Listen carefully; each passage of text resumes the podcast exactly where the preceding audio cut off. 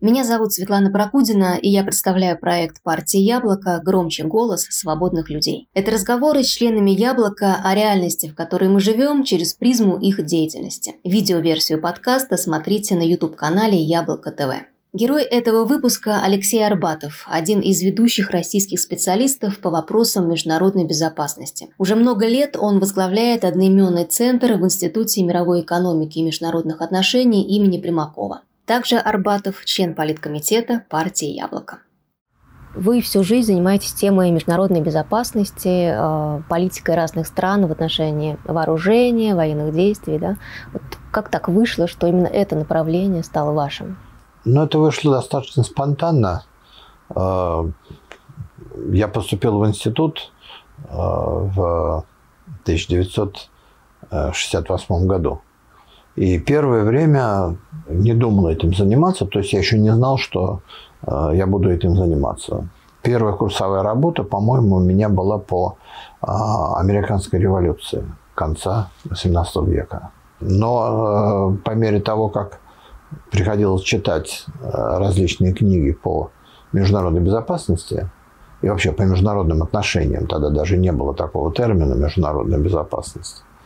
В библиотеке мне попалась книга, в библиотеке МГИМО, где я учился, мне попалась книга Генри Киссинджера «Ядерное оружие и внешняя политика». Это была книга, переведенная, одна из немногих так, таких книг, переведенная на русский язык.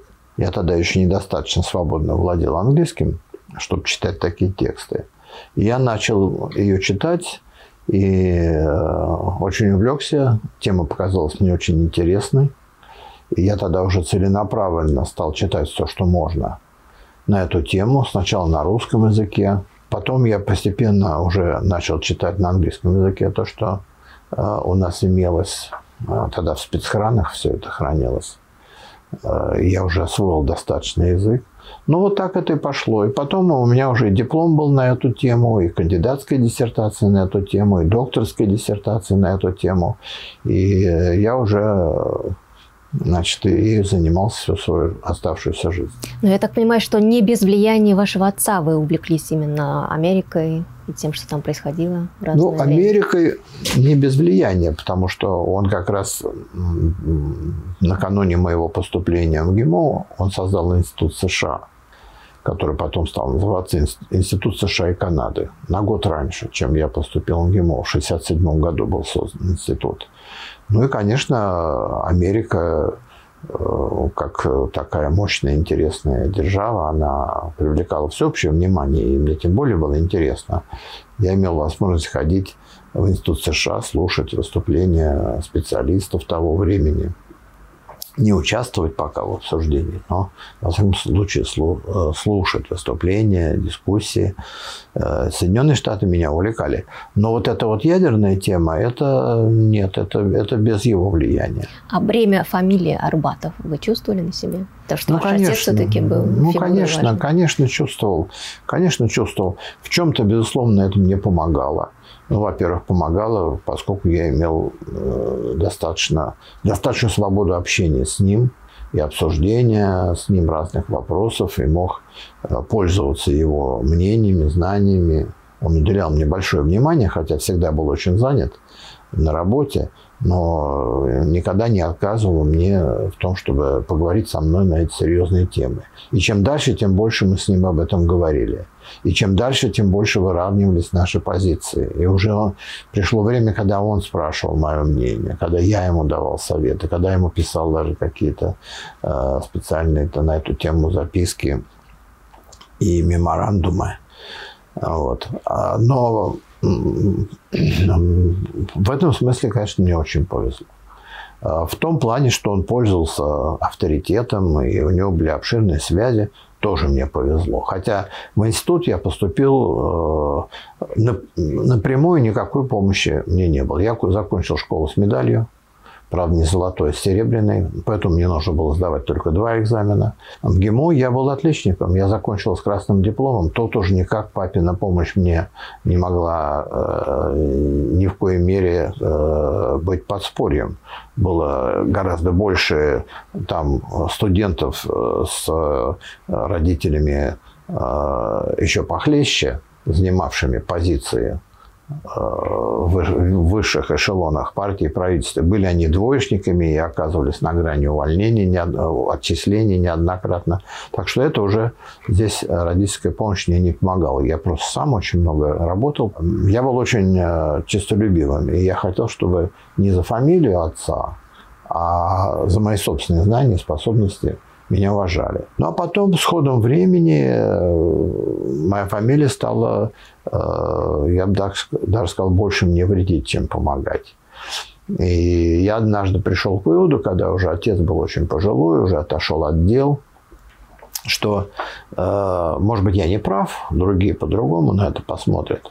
Но я пришел к выводу, что если твои родители, или, скажем, один родитель, в данном случае отец, занимал какое-то высокое положение, был известен в обществе, то ты наследуешь гораздо больше его врагов, чем друзей. Почему? Потому что его друзьям надо продолжать доказывать, что ты сам чего-то стоишь. Его друзья вспоминают его, но ты должен им доказывать, что ты сам тоже живешь э, по определенным стандартам и стараешься до этих стандартов дотянуться. Тогда друзья будут тебя поддерживать, тогда друзья будут тебе хорошо относиться. И, кстати, э, многие друзья отца, даже уже после его смерти, они остались моими друзьями. А вот враг, врагам не надо ничего доказывать. Они тебя ненавидят по-любому. Тебя будут ненавидеть в любом случае. На тебя переносится, особенно если ты активный человек – и имеешь и политическую позицию, и профессиональную позицию, тогда вдвойне на тебя переносится и ненависть к отцу, и ненависть к тебе. Это, это, кстати, я считаю, это одна из причин, по которым мне приходилось преодолевать немалые трудности. Я ну, даже вот в, в своей карьере в рамках э, Советской, а потом Российской Академии Наук – меня дважды прокатывали на выборах э, в члены-корреспонденты. Потому что Академия наук была и остается очень консервативной организацией. И там э, очень большую э, роль играют и занимают много мест представители военно-промышленного комплекса, которые относились плохо к моему отцу и потом уже и ко мне. И им очень просто было сплотиться. Поэтому дважды, а выборы происходят не каждый год, а раз в три года, дважды прокатили. Э, это было, конечно, обидно, но я воспринял это как должное, и руки у меня после этого не, не опустились. Только на третий э, раз я еще был в Яблоке, мы еще были в парламенте. Кстати, помимо моей фамилии и э, помимо меня самого, еще и принадлежность к Яблоку сказывалась тоже. Потому что вы сами понимаете, что представители консервативных кругов и военно-промышленного комплекса в основном э, все-таки относились к партии «Яблоко» с предубеждением. А я еще был к тому же в парламенте тогда. Я оставался в Академии наук, но работал в парламенте а здесь вот в этом институте я был на полставки. Про яблоко мы еще э, скажем, конечно же. Я хочу напомнить просто нашим зрителям про Георгия Арбатова. Я думаю, что сейчас уже, может быть, не все хорошо да, понимают, уже, конечно, что это была да. фигура, да. А, но, насколько я знаю, он был э, таких дружеских, теплых отношениях с Андроповым, был одним из спичрайтеров Брежнева. Ну, в дружеских это слишком а, Э, громко сказано, э, люди были в совершенно разном положении. Во всяком случае, он, э, он со школьной парты ушел на фронт. Вот. Потом он поступил после, после войны. Он вернулся. Вернулся он в 43 году с туберкулезом и еле выжил. Два года он воевал на передовой, не в тылах.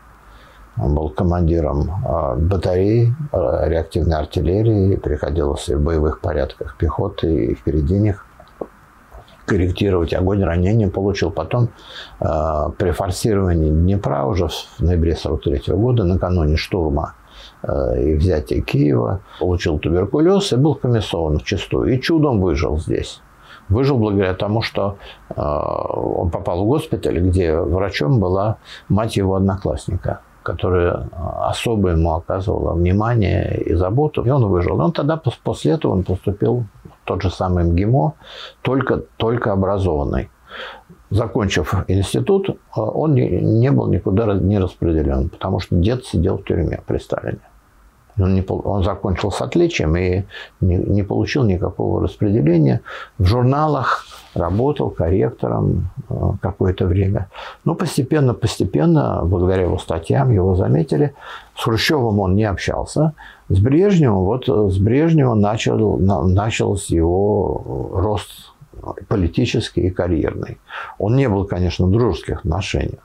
Но он был действительно среди спичрайтеров, наряду с рядом других людей известных, такие как Александр Бовин, Николай Наземцев, Георгий Шахназаров э, и ряд других. А, их создали специальную группу, потому что это уже были середина 60-х годов, хотелось э, какое-то свежее дыхание вдохнуть в марксизм-ленинизм и во внешнюю политику, и в идеологию. Да, вот при Брежневе он был близок. И Брежнев э, особенно любил вот э, отца и Николая Николаевича Иноземцева, академика, потому что они тоже были фронтовики. Они оба были фронтовики, как и Брежнев. А он какой-то особое чувствовал к ним э, расположение. Дружеских отношений не было, но он, отнош... но он относился хорошо. И при них, э, при, при нем вот эти люди, они стали играть какую-то роль, ну и получили уже потом э, возможность э, стать там с кандидатами в члены ЦК, потом членами ЦК. С Андроповым тоже, он еще при Брежневе э, познакомился и тоже был его спичрайтером. Но когда Андропов э, после смерти Брежнева и после смерти Черненко стал президентом, а нет, простите, до, до, до смерти Черненко, Андропов сразу после смерти Брежнева стал президентом, то отношения поначалу были хорошими, но очень быстро испортились, потому что э, отец писал Андропову, исходя из того, что их связывает как какой-то личный контакт, писал, что думает про Андропова. Андропу очень быстро это не понравилось, и был даже конфликт, и отец был, то, что называется, в общем, попал в опалу и был от всего отстранен. Так что да, э, он, он был академиком, он был директором института, но при этом он занимал достаточно высокое общественное положение в, в той системе, в советской системе, относясь к группе либеральных коммунистов, которые стремились э, к тому, чтобы построить социализм с человеческим лицом. Тот термин, который первоначально был выдвинут а, в Чехословакии во время Пражской весны Дубчиком, ну а в последующем его позаимствовал Михаил Сергеевич Горбачев. Вы уже упомянули Институт США, который был создан в конце 60-х именно вашим отцом. А, это, наверное, отдельная тема вообще, как этот институт появлялся, да, как, как он вообще существовал в то время советская. Он Я... очень хорошо существовал. Вот сейчас гораздо труднее институтам существовать. А тогда, раз было принято решение, что нужно создать такой институт, поскольку нужно всерьез, хватит пропаганды, нам ее больше недостаточно, нужно всерьез заняться изучением США, если мы хотим строить с ними отношения – и соперничество, и сотрудничество, то было подписано решение, и очень быстро институт этот был создан. И финансы были выделены, и здания в центре Москвы. Сейчас гораздо труднее. Я как раз хотела спросить, когда было сложнее выстраивать отношения между Россией и Америкой в советское время или сейчас? О, ну это такой вопрос вы задаете на миллион долларов, если пользоваться а, американским фольклором. В рамках холодной войны отношения с Америкой, Советскому Союзу выстраивать было легче потому что была гонка вооружения, была конфронтация, но э, две державы более-менее признавали друг друга за равных. Обе державы боялись ядерной войны, потому что было понятно, что при тех количествах ядерного оружия, которые тогда были накоплены, не буду вас мучить какими-то техническими деталями, достаточно сказать, что в пике холодной войны и гонки вооружений – Э, суммарный ядерный арсенал, который накопили США и Советский Союз, равнялся 3 миллионам таких бомб, какая уничтожила Хиросима. То есть, условно говоря, 3 миллиона Хиросим было накоплено с двух сторон. Было ясно, что ядерная война будет концом цивилизации, а возможно даже биологической жизни на Земле. И это создало стимул к переговорам, и первые, ну, сначала, с конца 60-х, начала 70-х годов начались переговоры, они трудно велись, но, но целый ряд очень больших соглашений по ограничению гонки вооружений, по сокращению вооружений были тогда достигнуты. То есть в рамках холодной войны строить отношения с США было легче, хотя периодически очень опасно. Чего стоит Карибский кризис 62 года, когда только чудесное стечение обстоятельств, везение спасло от войны. Мы были на, на такой грани, которую сейчас только начали осознавать, когда читаем все воспоминания, мемуары, документы того времени. Сейчас сложнее. Сейчас нет холодной войны. Мир не разделен на два лагеря. Нет двух идеологий, как тогда, коммунизм и капитализм. Равенства между Россией и Соединенными Штатами нет, кроме ядерных арсеналов которые, кстати говоря, благодаря переговорам и соглашениям, в которых уже я сам принимал участие, за последние 30 лет сократились почти в 10 раз. А по суммарной мощи в 30 раз сократились, по, по суммарной разрушительной мощи. То есть были достигнуты большие успехи за последние 30 лет. Вот. Но при, при том, что равенство вот в этой области остается, в других сферах нету ни равенства, ни взаимопонимания – и поскольку мы теперь не разделены железной идеологической стеной, к России предъявляются требования, которые не предъявляли к Советскому Союзу в части демократии, защиты прав человека. Для нас это стало серьезной проблемой отношений. А в последнее время и со стороны США к нам э, тоже претензии по части вмешательства в их внутреннюю политику. Э, поэтому сейчас намного сложнее отношения стали и вести дело с Соединенными Штатами – Э, нам сейчас труднее. Хотя у нас нет такой классической холодной войны. Э, но опасность такой войны есть, потому что все забыли об опасности ядерной войны. Вот у многих людей, которые не занимаются этими вопросами за последние 30 лет – когда один за другим договоры, сокращение вооружений, сложилось такое впечатление, что вообще уже ядерного оружия-то вроде нет. А значит, и опасности войны-то вроде уже нету. Она есть, и ядерное оружие есть. Тогда был 3 миллиона Хиросим, а сейчас 100 тысяч Хиросим. Тоже мало не покажется, если что, 100 тысяч Хиросим. Вот. И поскольку зачастую мы сталкиваемся в целом регионе, в целом ряде регионов мира, угроза войны не только не Э, отошла на второй план, как это было в 90-е годы, в нулевые, она снова растет. Э, поэтому на ваш вопрос, вот такой у меня очень длинный ответ, потому что ответить да и нет на него невозможно, что сейчас иметь дело с Соединенными Штатами гораздо труднее. Э, хотя мы пытаемся все-таки не допустить к возврату в полной мере к холодной войне. Но в свете избрания нового президента в США, какими могут быть дальнейшие отношения между нашими странами? Какое у вас ощущение? Отношения будут, будут очень трудными. Потому, вот именно по тем причинам, по которым, о которых я сказал. К Советскому Союзу претензий по части прав человека и демократии не было, потому что никто и не ждал от Советского Союза никакой демократии, никаких прав человека. По конкретным вопросам, там, иммиграция евреев, вот известная поправка Джексона Венника – который связывал наши торговые отношения со свободным выезда евреев значит, из Советского Союза. А, по Даниэлю Синявскому какие-то... Но и санкций-то никаких не было. Почему? Торговых отношений-то никаких не было. Мы никак не были повязаны ни единой финансовой системой, ни торговыми отношениями. Поэтому как принимать санкции, когда две страны жили в разных экономических мирах? Вот сейчас мы уже не живем в разных экономических мирах, поэтому санкции за санкциями следуют, которые на нас очень э, тяжело отражаются. И, и поскольку Россия претендует на то, что это государство, ну пусть суверенное, но все-таки демократии, нашей собственной вот, традиционными ценностями, но все-таки демократия, и что у нас соблюдаются права человека.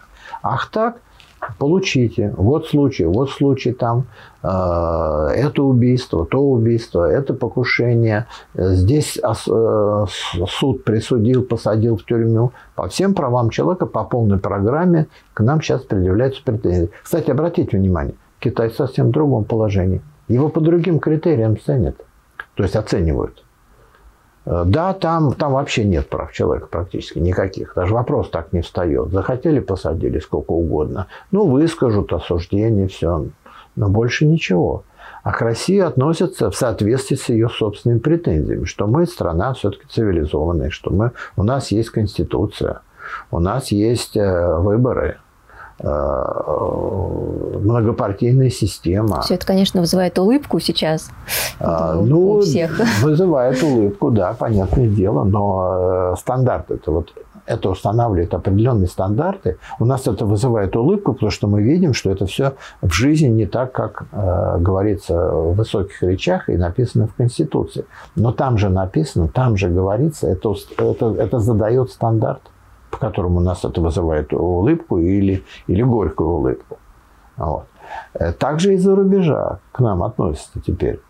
И поэтому новая администрация, в чем-то с ней будет гораздо легче. Трамп был абсолютно э, эксцентричный, непредсказуемый, чудовищно дремучий с интеллектуальной точки зрения президент – у которого было только одно преимущество. Он хорошо относился к Путину. И а Путин хорошо относился к нему. Личный контакт у них был на редкость хороший. А отношения между двумя государствами стали на редкость плохими.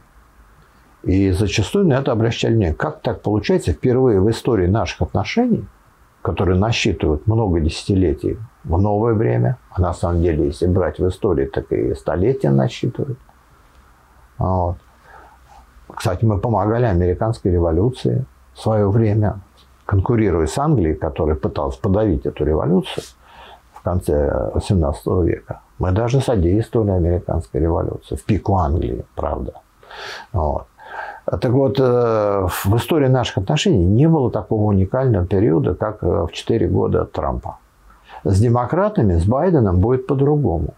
Отношения между ними не будут хорошими по всем вопросам, которые связаны с правами человека, э, с демократией, демократическими нормами, с политикой России в ближнем зарубежье, Украина, Грузия, э, Белоруссия теперь, страны Балтии, э, в дальнем зарубежье, вмешательство России в вопросы нестабильных регионов. Ближний Восток, Северная Африка, даже Латинская Америка. По всем этим темам у нас э, с э, США будут отношения хуже, чем при Трампе. Более острые. Даже неправильно сказать хуже. Они будут более острые, э, более конфликтные. Но вдруг, в одном вот только вопросе они могут быть лучше. И хотя это один вопрос, но может быть он самый важный. Вопрос контроля над ядерным оружием – имеет перспективы при Байдене э, лучше, чем был, были при Трампе. Трамп вообще не понимал этой темы, не считал ее важным, э, отделывался какими-то глупыми замечаниями, которые каждое следующее противоречило предыдущему. И у него подобрались в администрации люди, которые этого не знали или были к этому крайне враждебно э, настроены. А, поэтому э, за время Трампа было разрушено больше договоров и соглашений в области контроля над вооружениями, чем за все предыдущие десятилетия истории этого вопроса.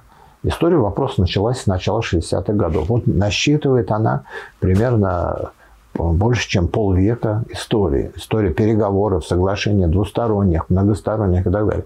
Вот за последние четыре года было разрушено гораздо больше, чем за предыдущий период при Трампе. И было бы разрушено еще больше, если бы Трамп остался у власти. Я в этом не сомневаюсь. С Байденом есть шанс спасти эту систему и даже начать ее укреплять и дальше развивать. Ну, в частности, сейчас самый острый и главный вопрос – продление действия договора СНВ-3.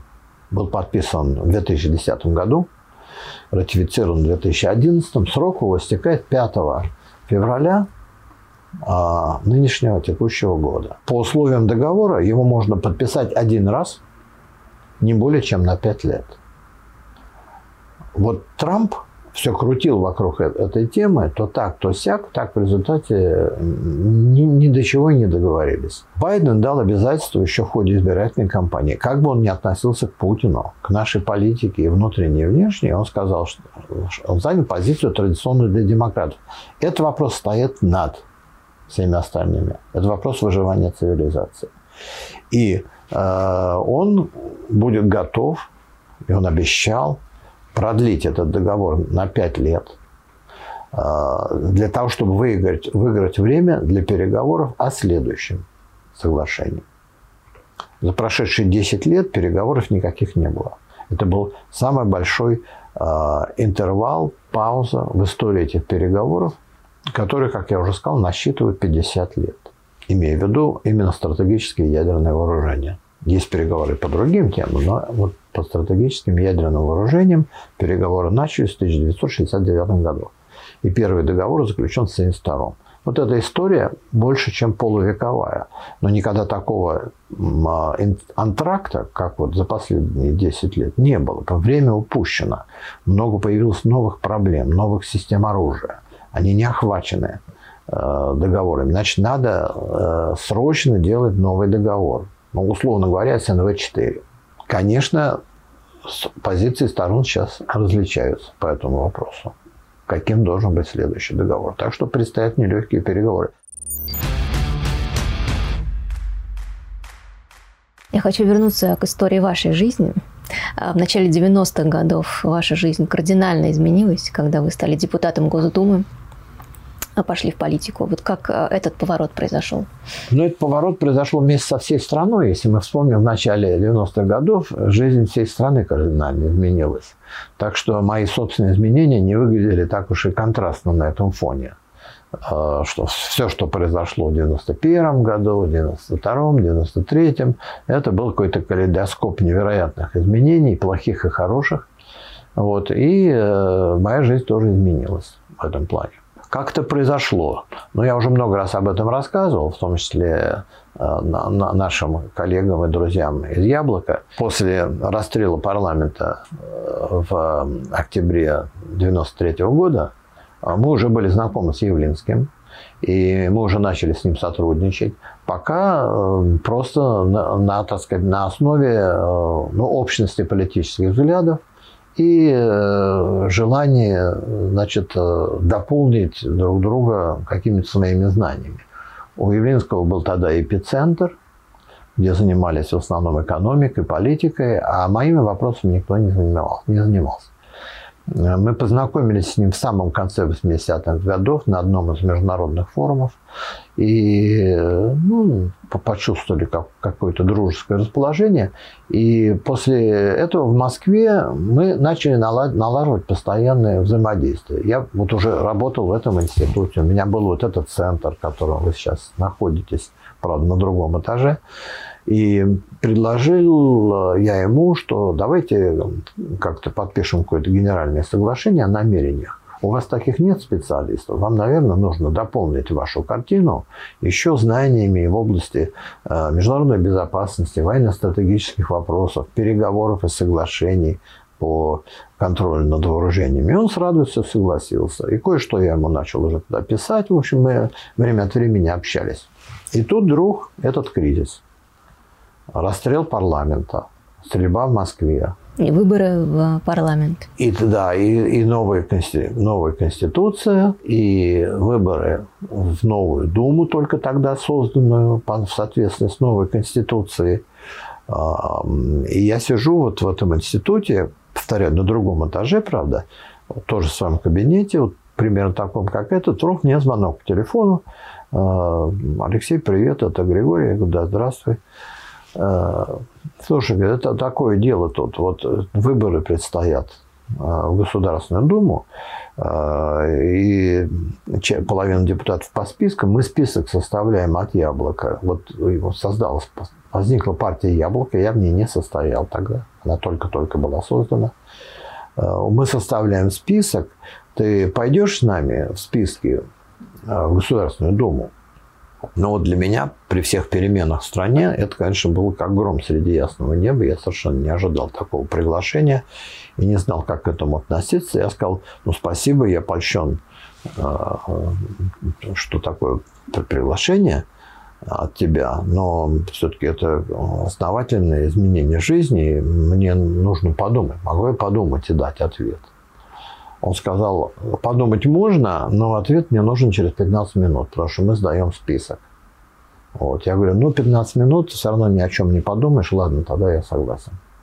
Вот так, так решился этот вопрос. И что вам сейчас вспоминается прежде всего вот о том десятилетии, что вы были депутатом? Ну, это были очень интересные годы, хотя это были очень трудные годы, тяжелые. Ну, изменился образ жизни, конечно, совершенно.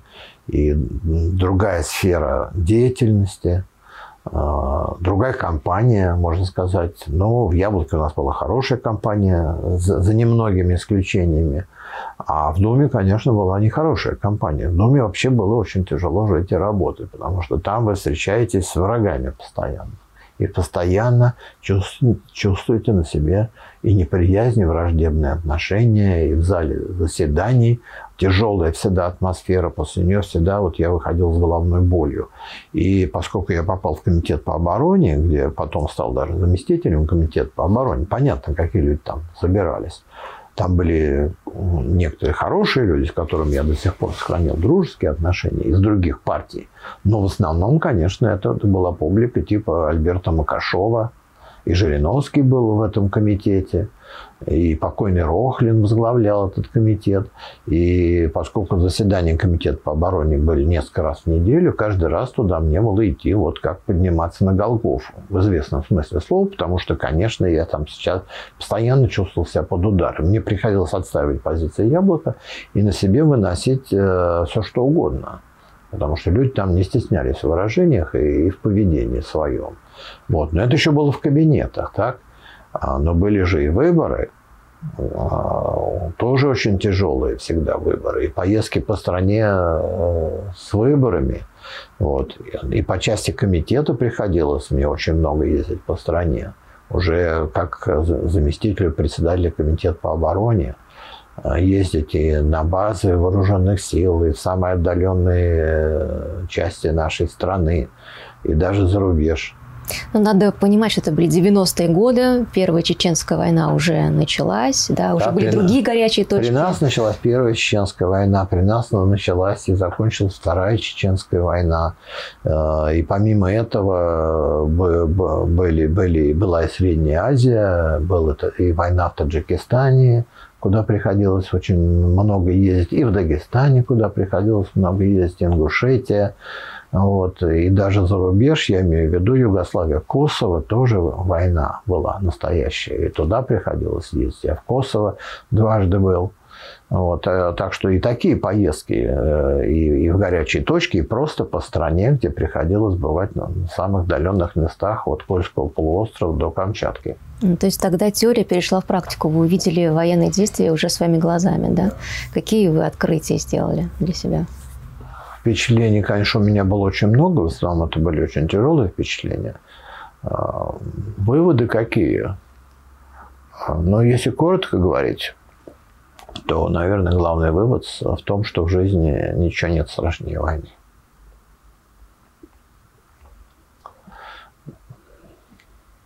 И в том, что э, смерть на войне никогда не бывает романтичной, благородной и красивой. Она всегда ужасна. И безобразна. И внезапно, и бессмысленно. И в том, что никакой романтики в войне нет. И, и, и точно никогда не было. При каких обстоятельствах вы получили ранение? Был такой эпизод? А, ну, был эпизод, мы летали э, в очередную командировку. У меня вообще 16 командировок было в горячей точке за, за эти 10 лет. Это была одна из командировок, 2001 э, год. Мы летали а, на Кавказ, пограничный отряд. Кстати, в связи с разработкой одного из наших яблочных законопроектов, относящихся к военной теме – законопроект назывался «О статусе участников вооруженных конфликтов и военных действий».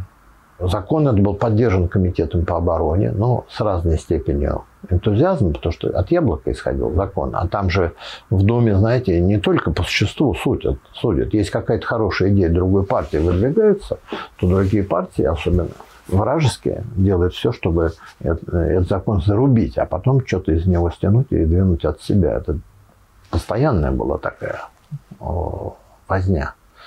Вот. А, но мы ездили, я и несколько моих коллег из, из комитета, которые поддерживали а, этот закон и были дружественными нам. Мы ездили в самые разные места. В основном мы совмещали это вот с поездками такими инспекционными в эти горячие точки чтобы там на месте обсудить. Мы, мы давали этот закон, мы просили подумать над ним, там офицеры собирались специально его рассматривали, потом нам предложения давали, мы их учитывали максимально. Это была такая настоящая работа в поле, то, что называется. Не то, что в кабинете сел, почесал голову и написал. Вот. Ну и, короче, в одной из таких поездок, это было на границе значит, Чечни и Грузии, мы провели там несколько дней э, в расположении этого погранотряда назывался Итум-Калинский погранотряд, это высоко в горах.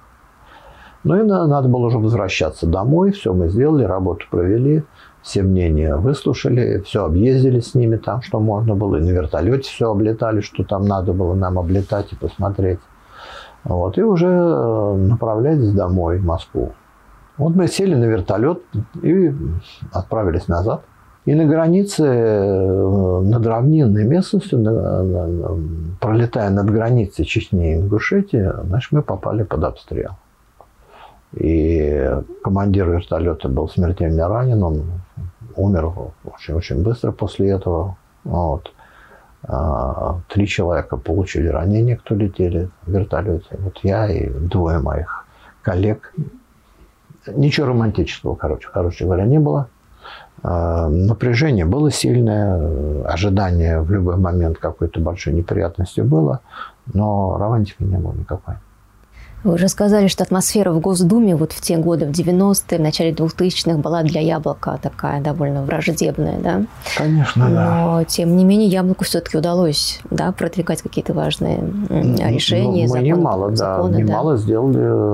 Ну, по моей части, к сожалению, немного, потому что целый пакета инициатив, которые по моей части выдвинули, но с учетом того, что это специфическая сфера, понимаете, и его выдвигает яблоко по военной части, значит, пробить это было очень трудно.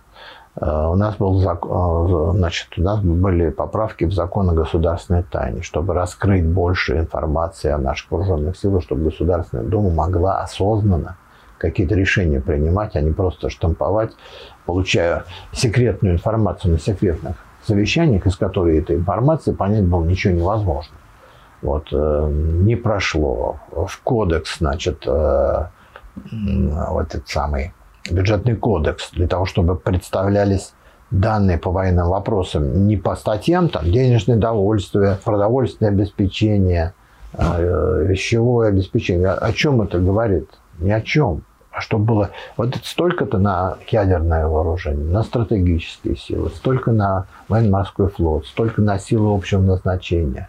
И это для э, западного театра, это для восточного. Чтобы в, в, разумно можно было представлять, что такое военная политика, сколько денег на нее идет, где, где слишком много, где слишком мало. Вот это тоже не прошло ничего, естественно. Потому что если уперлось Министерство обороны, зачем ему информацию давать лишнюю?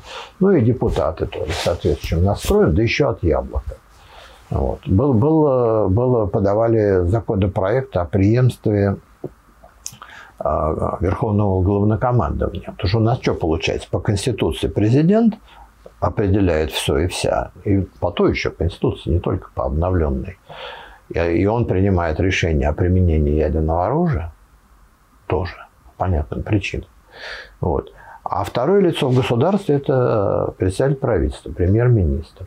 По идее, вот он второй, он, это все равно как в США, президент и вице-президент. Тут у нас вице-президента после Русского решили не делать, чтобы не создавать снова прецедентов. Вот у нас председатель правительства. Но, а дальше-то как? А что если один за границей, а другой, скажем, э, не на связи? Ведь это же все для чрезвычайных ситуаций рассчитывается. Вот это. В мирное время, что там, нужно будет принять решение, примут в положенном порядке. Но ведь стратегические силы особенно, они же очень быстро летают. Ракета летит 15 минут с подводной лодки и 30 минут с континента, с американского к нам. И от нас, соответственно, тоже. 15 минут и 30 минут. За эти 30 минут нужно обнаружить нападение, передать информацию, оценить ее, проверить и принять решение, что делать. Запускать, не запускать, ждать, не ждать. А что, если в этот момент президент за границей находится? А у вице-премьера э, нету такого чемоданчика, э, который позволяет дать санкции на применение оружия. У нас по, по традиции еще советских времен три человека их имеют. Президент, министр обороны, начальник генерального штаба. В Америке президент и вице-президент. Только. Если и тот, и другой не могут отдать приказ, убили, не на связи, в больнице, пьяный там, что угодно, то в их законодательстве предусмотрена целая очередь должностных лиц, которым переходит последовательно эта санкция вместе с этим чемоданчиком с черным, условно говоря, с красной кнопкой. И причем министр обороны там на, на последнем месте. И мы постарались тоже выстроить такую схему. Потому что часто вот, э, особенно в нулевые годы, когда более-менее расслабленная ситуация была, и этот за границей, и тот за границей. И премьер поехал за границу, и президент это за границей. Значит, у кого чемоданчики? У министра обороны, начальник генерального штаба. Почему? Верховный главнокомандующий президент. Он может такое решение принять. Министр обороны и наш генштаба его подчиненные, они выполняют его приказ. Они не могут, не имеют права такие решения принимать. Если бы не президент, тогда председатель правительства. А если не председатель правительства, тогда кто? Тогда спикер Госдумы. Тогда дальше председатель Совета Федерации. Дальше по, министер, там, по министерствам уже, по важным министрам, может быть, иностранных дел. И мы вот такую составили. составили. А, тоже очередность. Не приняли, опять-таки. Святая святых как-то так. Как-то так министр обороны не может принять. По Конституции не может, а на деле может. Вот в этом и разница. Мы хотели сделать как по Конституции. Не прошло. Значит, э, ну и вот этот главный закон, которым я занимался несколько лет по статусу участников э, боевых действий, э, мы довели ее до первого чтения. И в последние уже дни вот той Думы нашей и нашего участия нашей фракции в конце 2003 года, он должен был пройти первое чтение. Чтобы хотя бы задел сделать для следующей Думы. Мы, конечно, были уверены, что мы вернемся и, за, и закончим его. И путем очень грязных махинаций некоторых известных лиц в Государственной Думе, которые себя великими патриотами выставляют, не хочу называть сейчас имени, его они сняли с повестки дня. Якобы надо сократить повестку дня, заканчивается срок Думы, заканчивается сессия, отложим на следующее, его отложили на следующее. Мы уже в Думу не прошли, известно каким способом, путем э, махинаций избирательных, не прошли. И после нас уже никто этим законом не занимался, и так он и умер. А в чем там дело было? В том, что людей посылают на смерть. Вот как это я неоднократно видел в горячих точках. И они могут или быть там убиты, вернуться э, в пластиковом мешке, или могут там тяжело быть ранены, остаться калекой на всю жизнь. Их гарантии, их обеспечение никаким законом не отрегулированы. Есть какие-то общие положения в законе об обороне, но там ни, ни о каких деньгах речь не идет. Вот мы хотели все это поставить на законодательную основу. Во-первых, чтобы эти люди, которые выполняют свой долг в мирное время, а долг военный, чтобы они были уверены в том, что и они, э, и их семьи имеют соответствующие социальные и материальные гарантии. И во-вторых, чтобы наше правительство и президент, когда они принимают решение в очередной раз где-нибудь развязать войну или вмешаться в войну, или операцию провести, чтобы они заранее знали, им бы прикинули, во что это обойдется. Потому что не только горючее и боеприпасы будут использоваться, а будут люди там, и придется людям платить. И за каждый день участия в боевых действиях в 10 раз больше по жалованию. А за каждый месяц присутствия там двойное, и двойная выслуга лет. Вот все мы хотели это предусмотреть, чтобы одним, так сказать, э, чтобы одним камнем двух зайцев убить. Но прежде всего для людей в погонах, которые там, рядовые офицеры, кто угодно. А во-вторых, э, чтобы те чиновники, которые в своих там кабинетах с серкондиционерами принимают эти решения, чтобы они знали, что это тоже обойдется в определенную сумму, чтобы не потом деньги наскребать и от каких там больных детей отнимать, для которых по телевизору собираются с миру по нитке, а чтобы заранее знали, что это пойдет э, за счет государства, из бюджета, и из военного, и из президентского фонда, и откуда угодно. Но это будет стоить немалых денег. Сейчас война стоит очень дорого, даже локальная. Ну, свою работу в Госдуме вы как сегодня оцениваете? Как какую-то неудачную попытку, не знаю, изменить? Ну, для меня эта работа была э, очень интересной. Она мне много дала жизни, конечно, э, с точки зрения опыта э, и общения с людьми, представления реального и практического о том, чем я занимался до этого в академической среде. Вот. Так что для меня это была очень удачная фаза моей жизни, карьеры, деятельности, 10 лет эти, они много мне дали. А в плане пользы для страны? В плане пользы для страны э, кое-что нам удалось сделать, кое-что.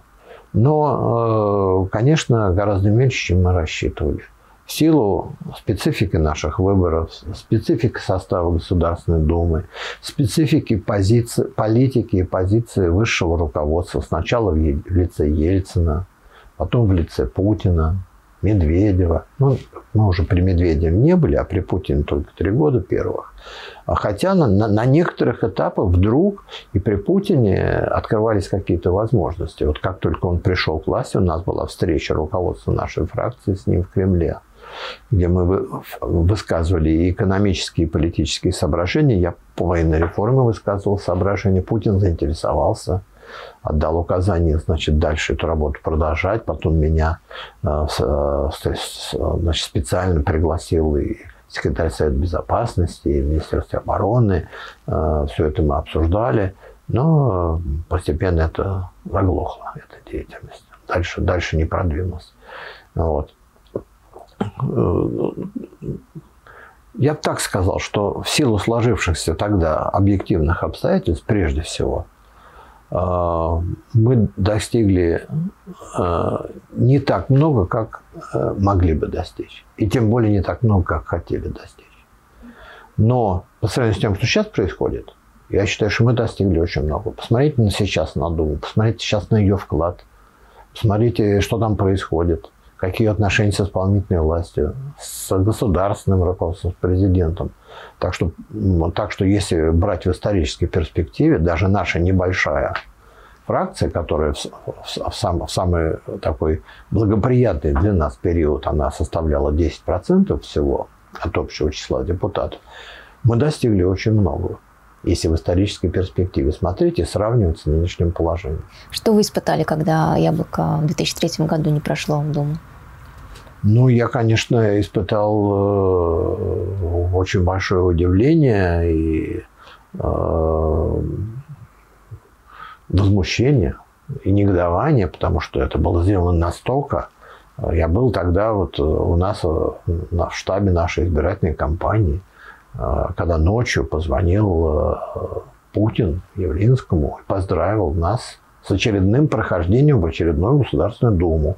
И когда Явлинский сказал, при мне все было, когда Явлинский сказал, ну, еще рано поздравлять, еще же не закончено даже голосование, подсчет, голос... а, подсчет голосов еще, уже голосование закончено было, была глубокая ночь. Не за... Еще не закончен подсчет голосов, на что Путин сказал, ну что сейчас что, или сейчас уже подсчет идет в Москве и Петербурге, у вас там всегда очень много лосов. И потом раз, раз, раз, и, и наши цифры пошли вниз. По понятным причинам. И к концу дня, то есть к концу ночи выяснилось, что мы даже и 5% не, на, не набрали. Не то, чтобы я всю жизнь хотел сидеть в Государственной Думе. Я хотел, кстати, и возвращаться уже в Академию наук. Вот. Чтобы дальше уже строить научную карьеру. Но э, обида за, за, за, за партию Яблоко, за нашу фракцию и вообще за страну и за демократию обида была очень горькая. Вот сегодня у вас нет ощущения, что идеи демократии представляют ценность для еще меньшего количества людей, чем вот тогда, а, в 90-е годы или в начале 2000-х? А какие сегодня, как вам кажется, шансы у демократов а, вернуться во власть? Да, пожалуй, сейчас меньше, чем тогда. Тогда все-таки это еще было как бы по накату вот после событий 91-го, 93-го года. И, конечно, демократические настроения в стране были гораздо более широкими. Вот. За прошедшие после этого 20 лет много изменилось в худшую сторону. Но даже в этих условиях, как ни странно, есть э, электораты у Яблока и у других демократических движений и группировок. К сожалению, серьезных демократических партий, кроме Яблока, нет, а то мы могли бы создать коалицию и вместе идти на выборы. Но, понимаете, не с кем идти. Мы готовы принять к себе всех, кто разделяет наши взгляды в нашу партию, а объединяться так с какими-то группировками, движениями, которые сегодня возникли, а завтра их нету, мы не можем. Но э, меня удивляет, что даже в этих условиях вот этой оголтелой пропаганды, этого идеологического прессинга, этого взрыва национализма и милитаризма, даже в этих условиях э, есть люди, есть средства массовой информации, и печатные, и электронные, которые продолжают отстаивать наши взгляды, так же, как и наша партия. И это дает надежду на то, что мы пройдем этот тяжелый период – и, потому что просто другого пути нет. На другой, другой путь – это к катастрофе и к распаду, и к развалу к очередному. Его, как я понимаю, никто не хочет. Ни наверху, ни внизу. Но пока поймут наверху и осознают внизу, что избежать такого печального очередного конца, наверное, четвертого уже в нашей истории, если брать со времен смутного времени – 17 века, потом 17 год, потом 91 вот это уже будет четвертый крах России как государства, общества и, э, и, и нации. Что, что избежать его можно только возвращаясь на демократический путь развития. Конечно, мы за эти 30 лет многому научились. Я готов признать, что конце 80-х, начале 90-х годов мы во многом были наивны. Мы во, во многом недооценивали а, огромный вот этот груз истории 500 лет рабства и холопства, нищеты и бесправия. Мы думали, что вот хорошими законами и э, мероприятиями и реформами можно преодолеть. Нет, это так быстро не преодолевается. Но если страна окончательно не распадется и не канет в пучину, то она рано или поздно снова на этот путь выйдет. Последний вопрос. Как вам кажется, в какую сторону мир идет сейчас? Есть ли э, опасность, вероятность новой большой войны? К сожалению, за последние несколько лет эта опасность снова выросла. Это не, тот, это не вопрос двоичный. Есть опасность, нет опасности. Пока есть ядерное оружие, пока есть государство с своими вооруженными силами и международные конфликты, эта опасность всегда сохраняется. Но если в конце 80-х и в 90-е годы, и в начале нулевых годов она была близка к нулю, то сейчас она снова не близка к нулю. Она не такая большая, не такая высокая э, угроза, какая была в худшие годы холодной войны, э, но она, конечно, гораздо выше, чем э, это было когда-либо за последние 30 лет. Она растет. И поэтому э, угрозу надо самым серьезным образом э, оценивать и принимать все меры, чтобы ее предотвратить, в том числе по линии контроля над вооружениями. Потому что в этой сфере существует много всяких таких прибауток дешевых. Э, типа не оружие начинает войны, а люди с этим оружием. Это не все не так. Наш технологический век оружие, его технические характеристики во многом предопределяют то, как и когда может вестись война. И люди зачастую превращаются в придатки к огромным компьютерным системам автоматизированной информации. Поэтому и с оружием надо иметь дело, ну и, конечно, и конфликты надо мирным путем решать. Поэтому мир стал намного сложнее, э, перестраивается миропорядок, появляются новые региональные и глобальные державы, коалиции новые возникают, совершенно новые проблемы, такие как вот пандемия нынешняя. Я уж не говорю там про климат и все другие вопросы. Мир становится намного сложнее, Э, в чем-то опаснее, чем раньше. Но и люди становятся все-таки умнее, как мне кажется. Вот американцев был дурак-президент клоун. Вот они от него худо-бедно избавились. Все-таки, значит, э, и эти вопросы можно решать.